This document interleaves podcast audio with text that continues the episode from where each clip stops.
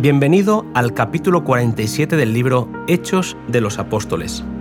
El título del podcast que vas a escuchar es El último arresto de Pablo.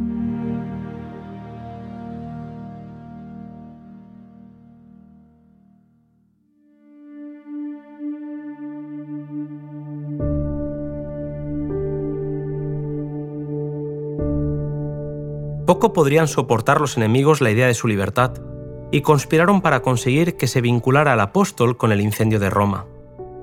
Aunque sabían que no era culpable, buscaban su condena, y Pablo fue nuevamente detenido y llevado a su prisión final. La perspectiva era poco favorable, puesto que bajo la persecución de Nerón había disminuido grandemente el número de cristianos en Roma, donde miles habían sido martirizados por su fe. Pablo fue encerrado en una lóbrega mazmorra, en la cual iba a quedar hasta el fin de su carrera. Los pocos amigos que habían compartido las cargas del apóstol comenzaron ahora a abandonarle, algunos por apostasía y otros para cumplir misiones en favor de varias iglesias. Escribiendo a Timoteo acerca de su situación, Pablo dice, Lucas solo está conmigo. Segunda de Timoteo 4:11. Nunca había necesitado el apóstol el servicio de sus hermanos como ahora, al encontrarse debilitado por la edad, fatigado, enfermo y confinado en una húmeda y obscura celda subterránea de una prisión romana.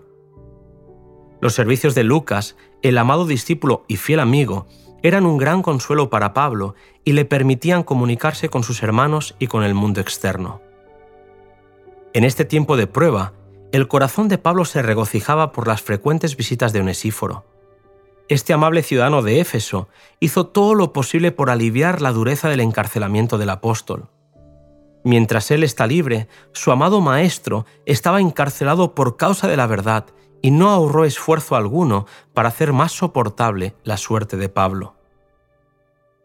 El anhelo de simpatía y amor es implantado en el corazón por Dios mismo.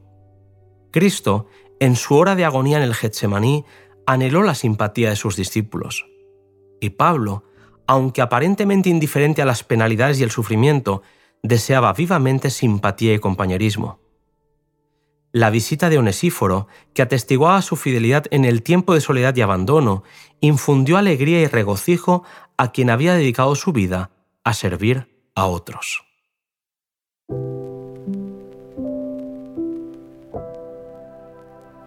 Preciosa es, a la vista del cielo, la actitud de aquellos que aunque sean poco o nada conocidos, son fieles al Señor. Nos volvemos a encontrar en el siguiente audio que lleva como título Pablo nuevamente ante Nerón.